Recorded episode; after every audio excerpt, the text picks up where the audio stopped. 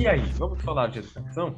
Bem-vindos ao nosso podcast de educação com os professores Leonardo de Andrade e Ian Matos. E falando em educação, hoje o papo é sobre as escolas privadas e a volta às aulas. Eu sou Leonardo de Andrade. E eu sou Ian Matos. Então, vamos lá, né? É, pessoal, a situação que a gente vai tratar sobre, que a gente vai falar hoje, né? é justamente sobre uma situação bastante importante que tem acontecido no nosso cenário brasileiro que parece que vai se intensificando cada vez mais ao longo da pandemia.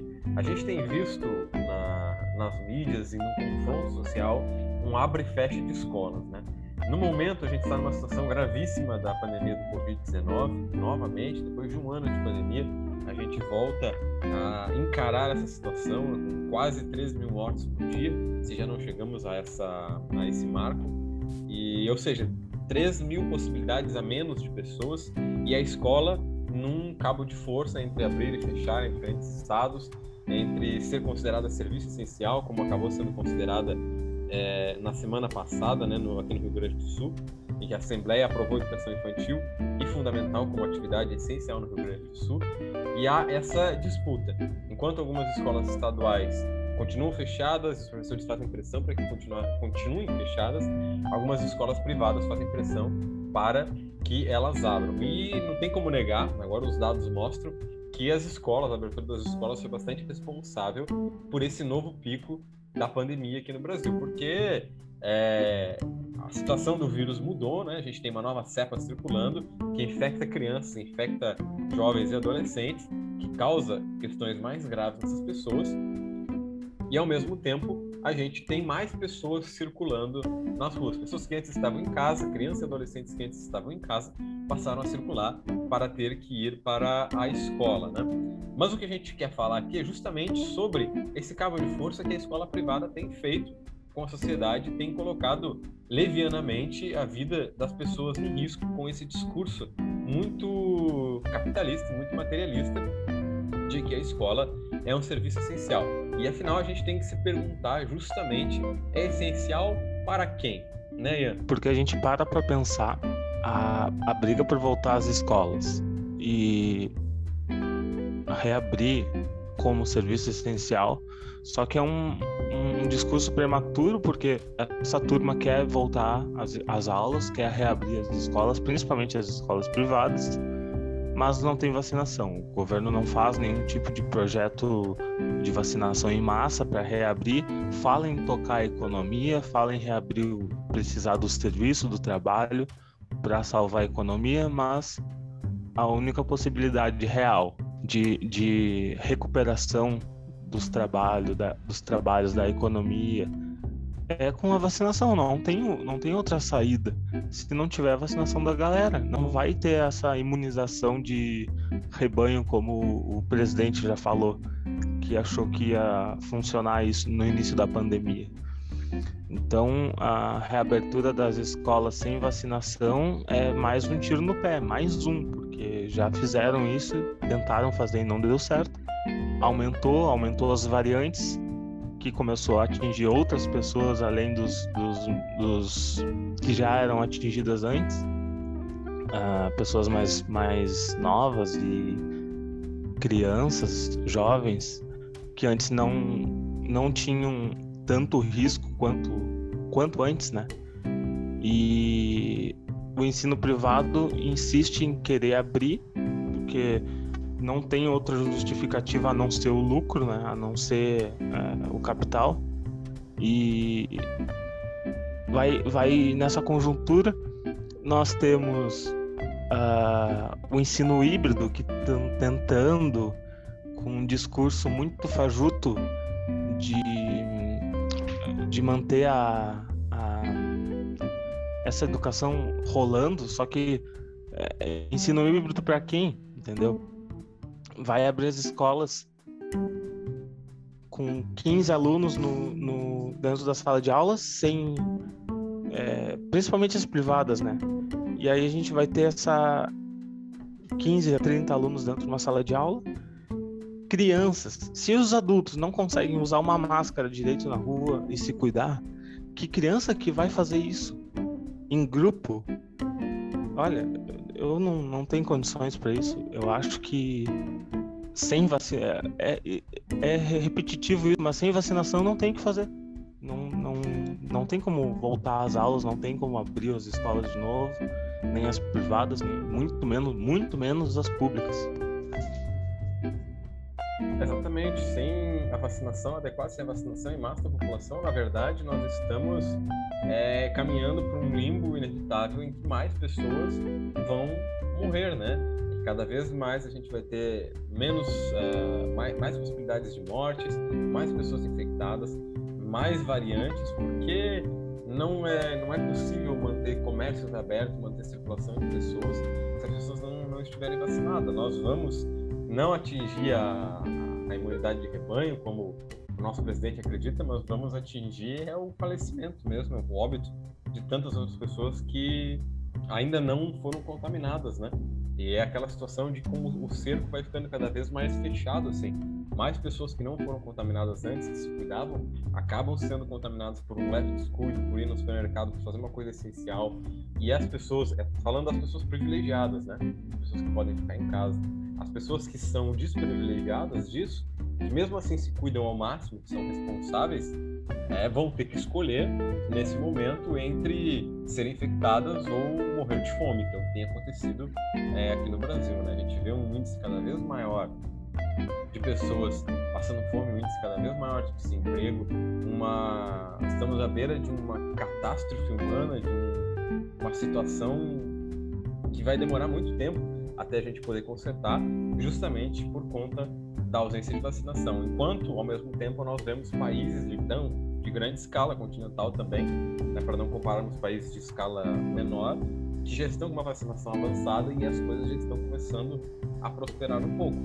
Mas como, como o Ian mencionou, a questão da educação para as escolas privadas é muito simples, né?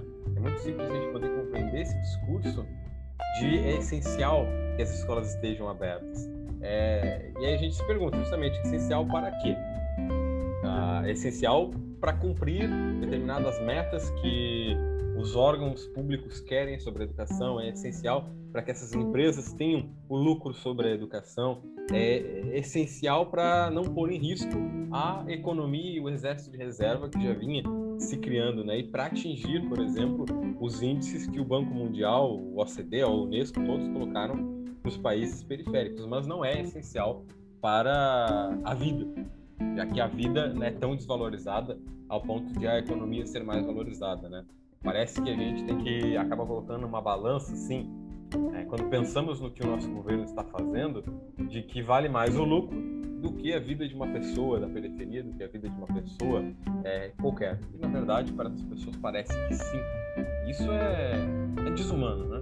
Eu tenho fazendo um, crítica bastante ampla aqui que eu tenho dito bastante sobre o governo atual é que não existe mais conversa, aparentemente. Esse governo é desumano. Esse governo é, é catastrófico, sabe? Porque uh, quando a gente analisa a situação em que estamos inseridos no contexto brasileiro, todas as pessoas passando fome, as pessoas sem escola, o buraco educacional que a gente começa a se meter, eu acredito que existem políticos que sejam bons por aí, que fazem bem o seu trabalho, uma minoria talvez, né? Mas se uma pessoa não consegue se comover com essa situação, não consegue se comover que existem no Brasil 15 pessoas, por, em média, morrendo de fome por dia, que existem pessoas vivendo com 100 reais por mês, comprando é, um saco de pata de galinha para poder sobreviver a semana num, num, almoço e numa janta, ou somente uma refeição, essa pessoa é desumana. Essa pessoa ela não tem, não pode nem ser chamada de uma pessoa, talvez. Né? É uma falta de empatia muito grande. E é o que a gente tem visto com o governo e com essas empresas que têm colocado é, o seu lucro econômico na frente, a sua privatização da educação na frente. E cada vez mais isso é mais perceptível, né? Na semana passada a gente teve várias notícias relativas a isso, por exemplo, e como a pandemia vem acentuando justamente essa privatização da educação, porque a educação pública se tornou um pouco mais fraca durante a pandemia, né? A, nossa população ela já tinha uma ideia muito institucionalizada, institucionalizada pelo próprio governo, diga-se de passagem, de que a educação pública é ruim, de que a educação pública não presta, de que os professores da educação pública são ruins. Não à toa basta que pergunte a qualquer um se isso é uma escola privada ou pública, e a resposta vai estar bem clara. Então eu tenho uma notícia aqui falando sobre o Arco Educação, né? Que comprou uh, esse mês, uh, gastou 920 milhões comprando escolas, comprando o grupo COC e o grupo Dom Bosco, tem mais de 900 escolas no Brasil. Esse, esse grupo, pessoal, para compreender, o Arco Educação é uma empresa de tecnologia uh, que nada tem a ver com educação, uma empresa estrangeira que aqui está investindo capital para comprar as escolas e impor justamente a sua ideologia. Para aqueles que acreditam que, isso, que a educação não é política, sinto muito, tem mais de uma prova, mais de uma pesquisa é, comprovando que a educação é efetivamente política e que essa política ela vem de cima e vai moldando lentamente a instituição e moldando as pessoas. Então, só esse dado já é preocupante. O investimento de empresas privadas estrangeiras na educação aqui, um investimento cada vez maior em, em educação privada e a falta de investimentos que o nosso governo tem feito na educação pública para mitigar as situações que a gente vai enfrentar e fazer com que as pessoas procurem cada vez mais a escola privada, né? A gente já teve um aumento de procura da escola privada durante a pandemia, embora também tenha tido um decréscimo né, de pessoas matriculadas na escola privada que saíram por conta da pandemia, enfim. Mas estamos vivendo, estamos vendo, na verdade, essa privatização da educação, essa privatização da escola, pela desculpa de ser um serviço essencial, um serviço de que as pessoas não podem ficar sem. E não não quero que os ouvintes me tomem como errado. A escola é um serviço essencial. É, a gente vai ver um, uma problemática muito grande em 20 anos, graças ao que estamos passando aqui. Essa é justamente uma das apologias que as empresas privadas têm feito à, à escola, né? a educação não está funcionando, ao déficit educacional. Mas o que, que é esse déficit educacional? Explicando assim, de passagem para os ouvintes. Esse déficit educacional que as empresas falam é justo o fato de as pessoas estarem sem escola agora e no futuro elas terem que correr atrás desse prejuízo, estarem mal educadas e não conseguirem se qualificar para os empregos disponíveis. Não que esse déficit educacional não seja proposital desses grupos privados, né, na busca de criar um exército de reserva, mas esse déficit educacional ele é verdadeiro nesse momento. A gente tem um dado que mostra que ano passado 7 milhões de crianças ficaram fora da escola e a gente vai ter alguns problemas relativos a isso, como possivelmente a evasão nos próximos 10 anos, é, não conseguir acompanhar os conteúdos, por exemplo, crianças que tiveram aprovação automática, então vão ficar para trás quando encontrarem as novas disciplinas, mas isso não é a justificativa no momento para colocar em risco a vida dessas pessoas, né? O déficit educacional a gente consegue pensar numa proposta para ele depois, mas a gente precisa estar vivo até lá. Sim, e a gente vê, nota que é, com todos esses problemas é, políticos, econômicos gerados por um outro, outro, outra questão ideológica, política, que tem tudo a ver, que visa reproduzir, digamos, um comportamento que vá favorecer o comportamento que está é, em busca dessa conservação né? Dessa, por exemplo, tratar a educação como um simples é, produto do mercado, né? É essa a, a, a ideia que se passa quando tu tá chamando alunos, não mais de alunos, tu chama alunos de clientes e tu faz pacotes e promocionais e assinaturas de escolas então tá tratando um, um direito básico humano que é a educação, que a gente entende como algo libertador que vai abrir as fronteiras da mente humana e dar uma perspectiva de futuro melhor, de melhorar a sua vida, o seu meio, a vida da sua família, não mais como algo libertador e sim como um produto. Então, é, orientações do grande mercado que, se, que parece ser algo invisível, que ninguém, que ninguém conhece, que ninguém domina, que é algo que tem uma vida própria, que é onisciente e que vai guiar esses grupos financeiros que vai comprar ou vai é, instigar é, outros grupos menores nacionais para seguir uma linha diretória de raciocínio e de ideologia.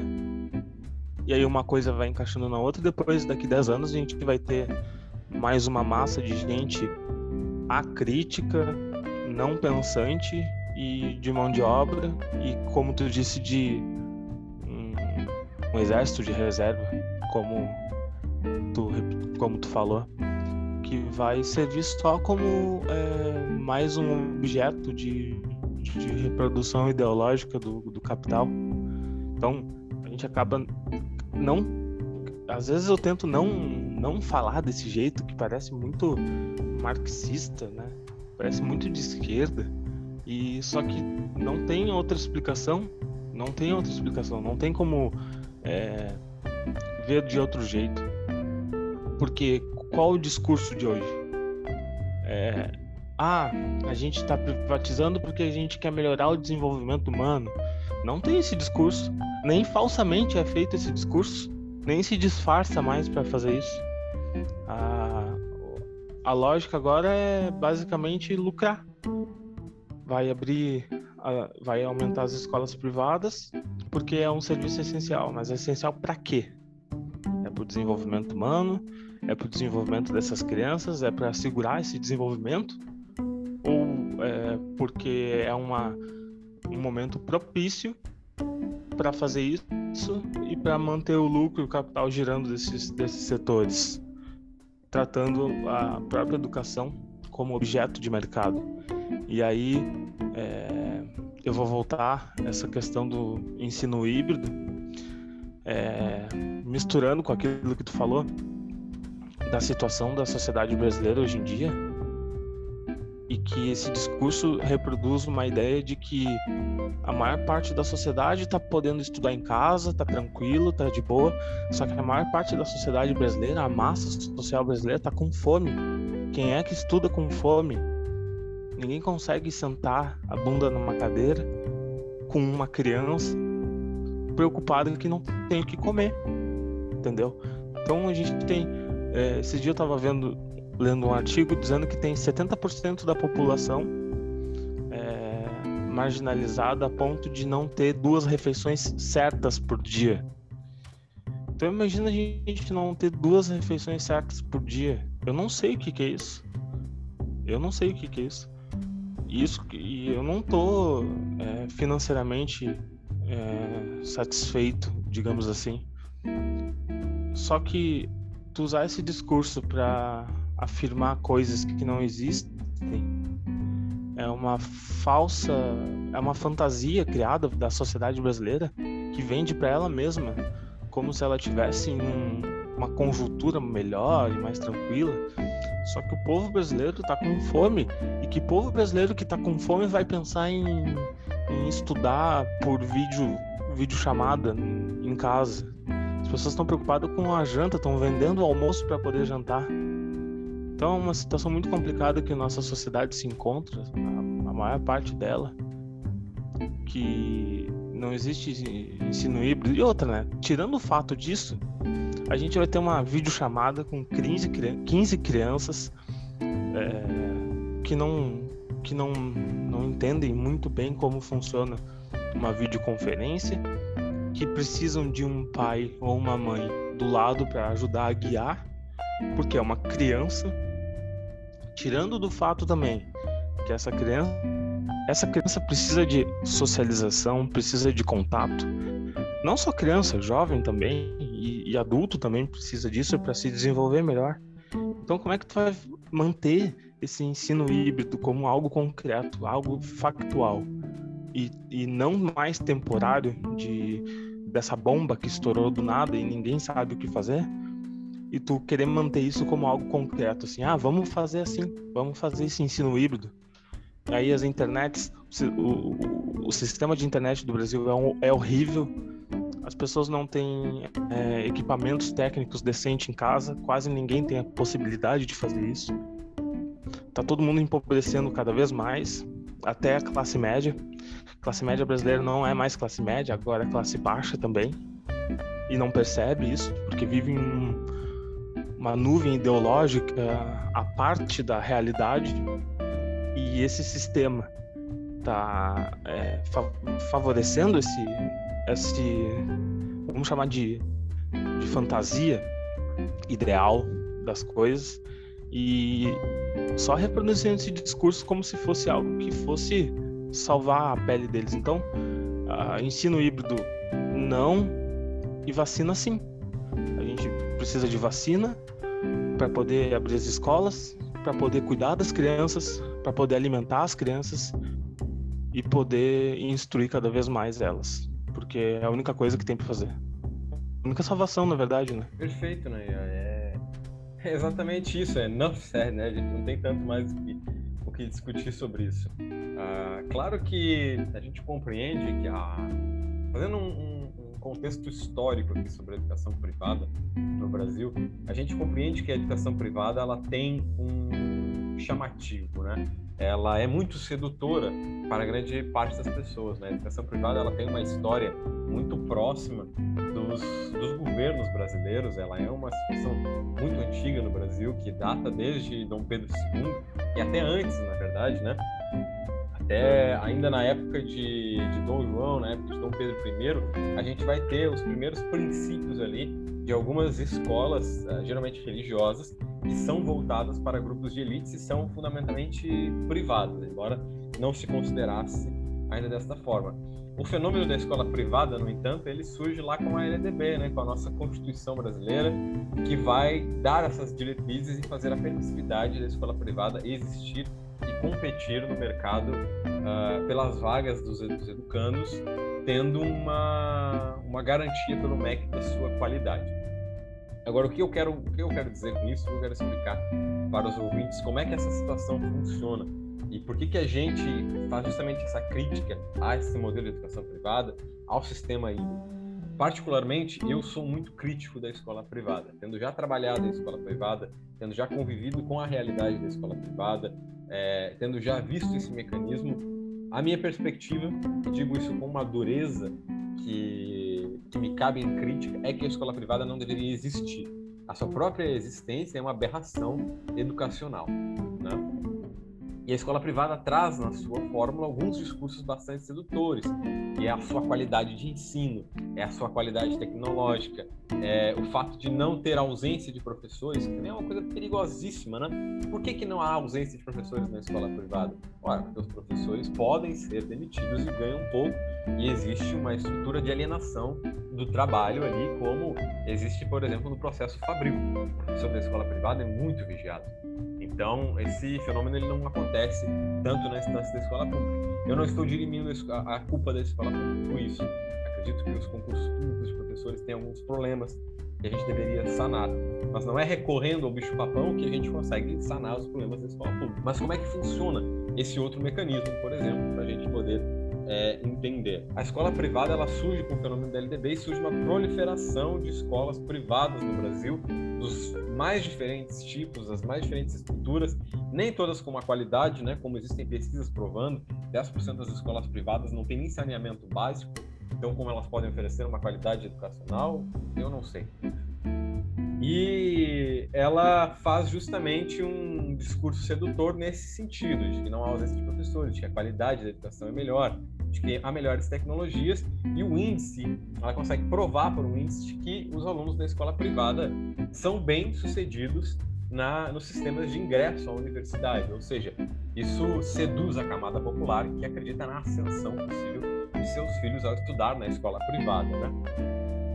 Mas o que a gente não não analisa justamente é que efeito a existência da escola privada tem na educação pública e como esse efeito já que a, a escola privada, a educação privada anda muito com o governo, né? Essas empresas todas, Dom Bosco, Positivo, todas são empresas aliadas a, a órgãos governamentais, com o seu puxadinho ali. Como a existência da escola privada faz com que o Estado invista cada vez menos na escola pública, como que o Estado precarize cada vez menos a escola pública com um discurso de se não está bom, procure a concorrência. Porque acaba criando justamente essa situação. A situação, como o Ian colocou perfeitamente, do aluno não mais como aluno, do aluno como cliente, né, do pai deste aluno como cliente, deste indivíduo uh, comprando um serviço para a sua melhor possibilidade de ascensão social. Então, a escola privada, a escola pública vai precarizando cada vez mais o sistema de ensino, as estruturas, os professores, vai evitando cada vez mais é, colocar investimento nas escolas públicas com o objetivo que isso desemboque mais pessoas na escola privada, de que a escola pública tenha menos, cada vez menos usuários, né? Então favorece, pessoal. Como é que as pessoas da escola privada passam mais nos, nas provas de ingresso à universidade? Ora, isso é muito óbvio. Né? A, a gente analisa a escola pública e percebe que ela não tem tempo e não tem capacidade, seja pela sua ausência de professores, pela falta de investimento, pela ausência de estrutura que ela tem, de conseguir ter todos os conteúdos que caem numa prova de Enem. A prova de Enem ela não é feita para todos. A prova de Enem é feita para os alunos da escola privada. Não a todos os alunos da escola privada têm mais tempo para estudar para ela, tem apostilas direcionadas para elas e, convenhamos, frequentemente a gente ver reportagens de professores de escolas privadas que acertaram magicamente os temas de redação. Eles acertaram os temas de redação ou a escola privada sabia o tema de redação para preparar os seus alunos? Fica uma incógnita, né? uma, uma teoria de conspiração aí, mas que é muito plausível. Tá? Então, é feito justamente nesse sentido. Então, mais pessoas da escola privada vão passar no, nas provas de Enem, nos vestibulares, como foi na década de 90, e as pessoas da escola pública grande massa vai achar que a escola privada é mágica, é mística por esse feito. Aqueles que não conseguem ingressar, aí a gente tem um paradoxo engraçado, né? É uma, existem pesquisas sobre isso, são dados, né? Que os alunos da escola privada frequentam universidades públicas, enquanto alunos de escola pública frequentam universidades privadas. Por quê? O aluno da escola pública, pela questão de tempo, pela questão de estrutura, pela falta de investimento, pela falta de material adequado, não passa na universidade pública e recorre a outra instituição privada, que é a universidade.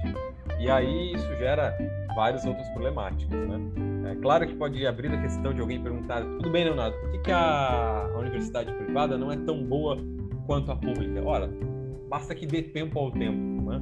A universalização da universidade privada ela é um fenômeno relativamente recente. A gente viu o boom da universidade privada nos últimos 10 anos. E o caminho é que a universidade pública seja cada vez mais precarizada, de que haja cada vez menos investimentos e de que se privatize ela também, de que haja mecanismos que vão cada vez mais dificultando o acesso a universidade pública. No momento, ela é considerada melhor porque ela recebe uma camada maior de alunos com menor carência educacional, menor vulnerabilidade social, ou seja, maior número de alunos da escola privada. É por isso que ela ainda tem o seu é, resquício de glória, digamos assim. Mas demos tempo ao tempo, né? O que a gente tem visto na educação agora é justamente essa privatização e acredito que a pandemia vai influenciar muito mais nisso vai dar a brecha para essas instituições privatizarem mais a educação, comprarem mais e que o governo vai cada vez mais se eximindo. Como é que eu falo isso? Trazendo justamente o que o Ian falou sobre a questão do ensino híbrido. O ensino híbrido é uma. O que a gente está vendo no ensino, na verdade, é uma complexidade gigantesca. Né? 7 milhões de, de pessoas da escola pública ficaram sem escola no ano passado e a instituição privada vem forçando cada vez mais esse ensino híbrido e dizendo para a população que o ensino híbrido funciona. Mas, como o Ian disse, ele não tem como funcionar quando a gente tem crianças passando fome. Não tem como a criança da escola pública assistir a aula com fome. A escola pública não é como a escola privada que tem 20 alunos por sala. A escola pública tem 50. O Google Meet não carrega isso. O professor não consegue dar pote de 50 crianças no Google Meet. Mal ele consegue na sala de aula presencial. Ademais, grande parte das crianças da nossa escola pública, isso são dados, né, pessoal, vai para a escola por conta da merenda, por conta da comida, por conta do oferecimento desse suporte que existe. Porque para elas, às vezes, essa é a segunda refeição que elas conseguem no dia. A primeira foi o feijão que a mãe conseguiu fazer, né? Porque não faz mais arroz, tá é só feijão agora. E olhe lá. Ou foi o pé de galinha com água. E na escola ela tinha a possibilidade de comer uma coisa diferente, de ter uma refeição balanceada, porque é lei e agora ela não tem nem isso, então não tem como. A escola privada não tem como suportar essa situação, não tem como acontecer um ensino híbrido, não tem como as crianças é, assistirem aula virtual enquanto na privada. Isso é relativamente possível também. Não é um determinante correto, porque eu fui professor da escola privada, eu vi o ensino híbrido. o ensino remoto também, e ele é bagunçado, ele é uma, uma complexidade de situações ali inviável, né? Porque as crianças ficam em casa com os pais pensando, o pai fazendo faxina, o cachorro latindo, não conseguem concentrar para ter um momento de estudo necessário ali, né? Então, é bastante complexo, né, gente? Mas antes que nos critiquem, a mim e o Ian, por dizer, ah, vocês só estão colocando problemáticas, vocês só estão falando mal, não estão trazendo uma proposta. Ora, a minha proposta, e não sei se o Ian concorda, é a seguinte: nós precisamos de um governo, a começar, né? Precisamos de um representante político que faça as coisas de forma humana, que sirva as pessoas como gente para gente, que vacine a população. Essa é a prioridade que a gente tem agora. No sistema da educação, eu penso que existem duas saídas para o dilema que a gente está vivendo. A primeira é atrasar, né? e sinto muito, é atrasar de verdade os estudos, é atrasar é, as crianças que a gente tem, é atrasar, não aprovar, porque não existe possibilidade de ir para a escola agora. Eu entendo que essa, essa proposta ela é bastante arriscada porque ela pode gerar evasão no futuro. Mas existe também uma outra proposta, que é, na verdade, a ideal, mas que eu sei que os nossos governantes não vão se atentar para fazer isso, que é aumentar o investimento na educação, parar tudo agora, ninguém vai para a escola, fechamos as escolas e quando nós tivermos a possibilidade de voltar, instituirmos um sistema integral em que as nossas crianças estudem os dois anos ao mesmo tempo ou estudem um único ano que elas perderam, né, os dois anos que elas perderam de uma forma integral e mais rápida, para que elas consigam correr atrás desse prejuízo, para que a gente possa correr atrás do prejuízo. Mas isso vai necessitar investimento, vai necessitar melhores estruturas da escola pública, vai necessitar melhores professores. Essa proposta ela fica para a escola privada também, embora a escola privada tenha suas condições de fazer o sistema híbrido, de fazer o sistema remoto, não é hora de voltar e nem é serviço essencial estar aberto. A educação é serviço essencial, mas não ao custo de vida. Porque se nós estivermos vivos daqui a um ano, daqui a dois anos, a gente consegue correr atrás do prejuízo. Já né, falecidos, nós não conseguimos, não neste plano ao menos. Então, ouvintes, era isso que nós tínhamos a dizer. A situação atual ela é calamitosa, não queremos fazer uma crítica sem dar uma proposta, uh, porque essa não seria uma crítica embasada em fatos, nem seria uma crítica reflexiva como a gente necessita. Né? Mas estamos numa situação calamitosa, estamos numa situação de crise humanitária, pré-crise humanitária, e estamos vendo algum, algumas questões que podem nos atrasar no futuro e acabar é, destruindo algumas instituições tão bem consolidadas. Então, esse foi o Falando em Educação. Nós agradecemos a todos os ouvintes por nos acompanharem e pedimos que favoritem o podcast para continuarem nos acompanhando. A gente se escuta no próximo episódio.